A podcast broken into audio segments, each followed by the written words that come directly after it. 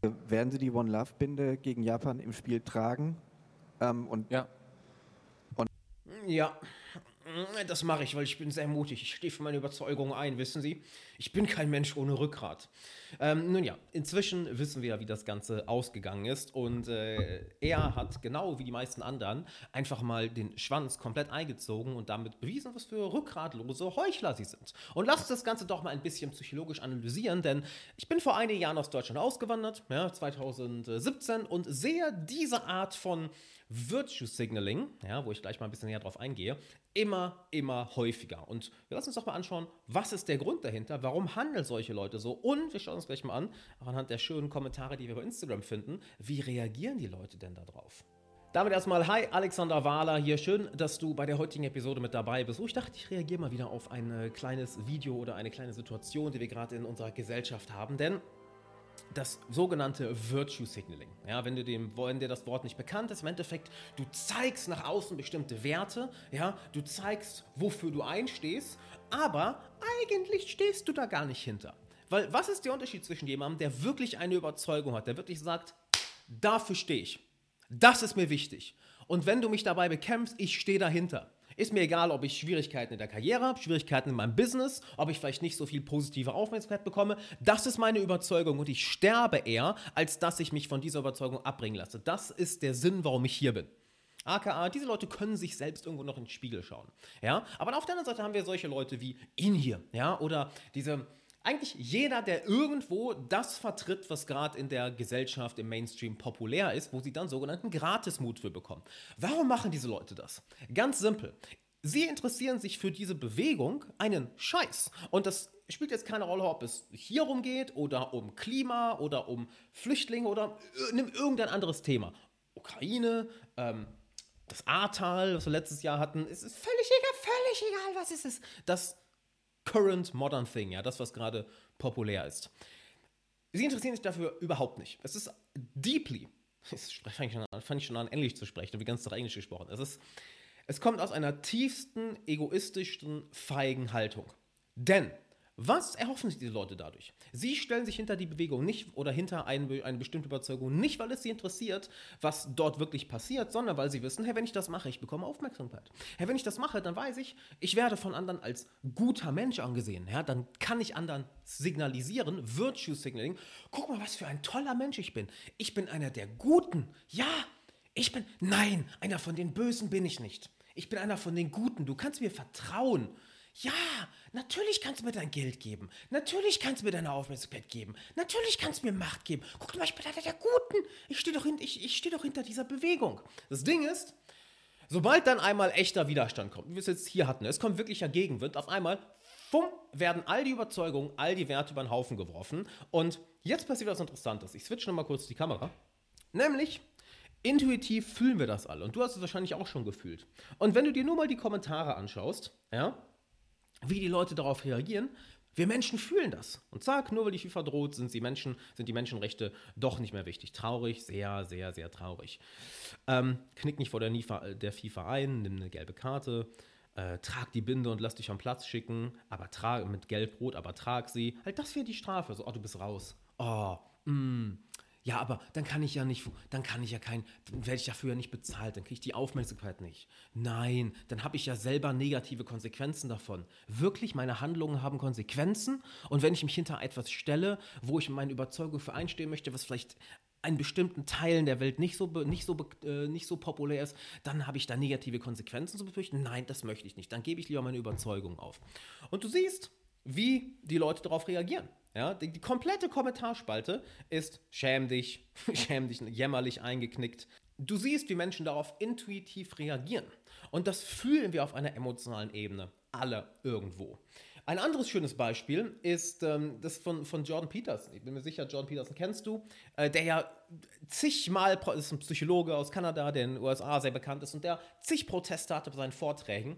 Weißt du, wie er es geschafft hat, diese Proteste ja, bei seinen Vorträgen zu unterbinden. Anstatt die am Nachmittag oder Abend zu machen, hat er die einfach morgens um 8 gemacht. Und keiner dieser sogenannten Aktivisten, welche so engagiert waren im Kampf gegen seine Meinung, keiner dieser Aktivisten ist um 8 Uhr morgens dort aufgetaucht. Warum? Weil es ist ja zu anstrengend. Das ist ja zu unangenehm. I figured out very early that if I had a meeting at a university at 8 o'clock in the morning, I'd never have a protester in sight. Because none of them had the bloody discipline to stick to their principles in, with enough, what would you say, assiduousness so that they would sacrifice their late night drinking session the night before so they wouldn't be too hungover and bleary eyed to come out and confront the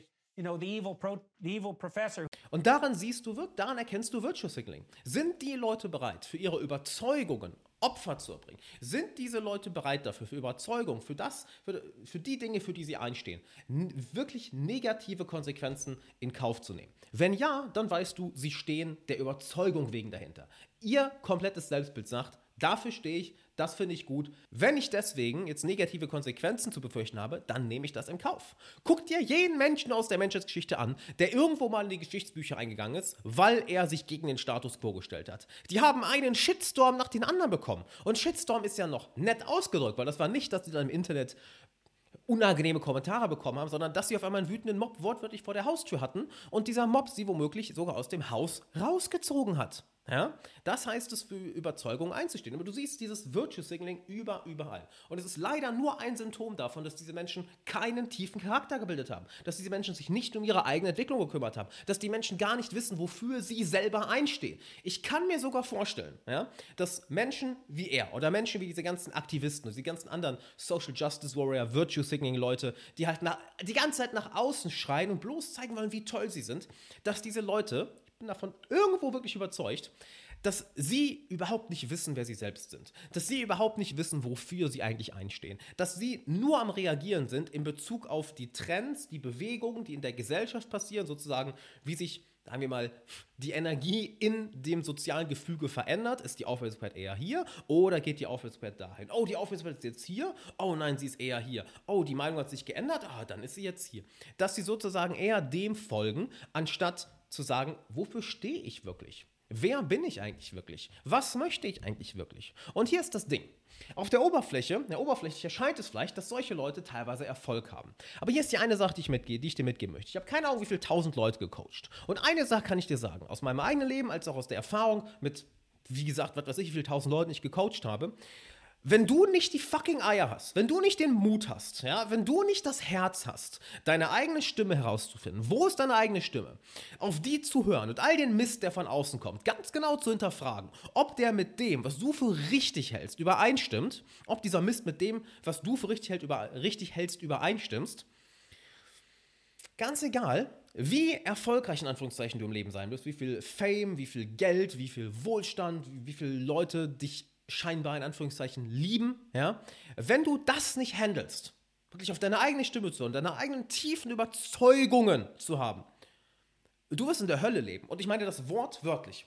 Himmel und Hölle sind nichts, wo wir irgendwann mal hinkommen, sondern du kannst hier auf der Erde im Himmel leben. Wenn du auf deine eigene Stimme hörst, wenn du die richtigen Entscheidungen in deinem Leben triffst. Du kannst aber genauso hier auf der Erde in der Hölle leben, wenn du gegen deine eigene Stimme gehst, wenn du Entscheidungen triffst, die deinem Herzenswunsch nicht entsprechen, wenn du Entscheidungen triffst, die leicht sind.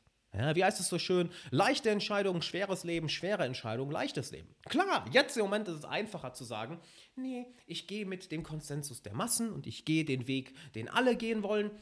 Ja, es ist jetzt vielleicht einfacher, aber Jahr für Jahr wirst du dich selber mehr hassen. Jahr für Jahr wird es dir schlechter gehen. Und ich möchte nicht wissen, wie es solchen Leuten innerlich geht. Das meine ich ernst. Nach außen, außen drin sehen sie vielleicht erfolgreich aus. Ja, sind bekannt, verdienen viel Geld. Viele Leute sind, feiern die, sind Fans von denen, obwohl du ja auch bei den Instagram-Kommentaren gesehen hast, so, wie, wie schnell sich der Mob, die Masse auch gegen dich wenden kann, wenn du auf einmal eine andere Meinung vertrittst. Ja? Aber ganz egal, wie krass diese Leute nach außen aussehen. Die einzige Frage ist immer, was fühlen sie im Inneren? Weil das ist das Einzige, was über die Qualität deiner Realität bestimmt. Und weißt du, was der beste Weg ist? Ich würde nicht sagen der beste, was der einzige Weg ist, dafür zu sorgen, dass deine Lebensqualität in der Zeit, in der kurzen Zeit, die wir hier auf der Erde haben, wo immer es dann hingeht, wo immer wir herkommen, was auch immer das Ganze hier ist, ja, der einzige Weg ist, zu garantieren, dass du hier im fucking Himmel lebst ist, dass du dich kennenlernst und schaust, was deine Überzeugungen sind und dich traust, auf deine Stimme zu hören und nicht so jemand bist, der wie eine fucking Plastiktüte im Wind genau dahin geht, wo gerade die Meinung des, der Konsensus der Masse ist, wo gerade die Aufmerksamkeit ist, was ich dann ein paar tolle Social Credit Punkte dazu bekommen kann.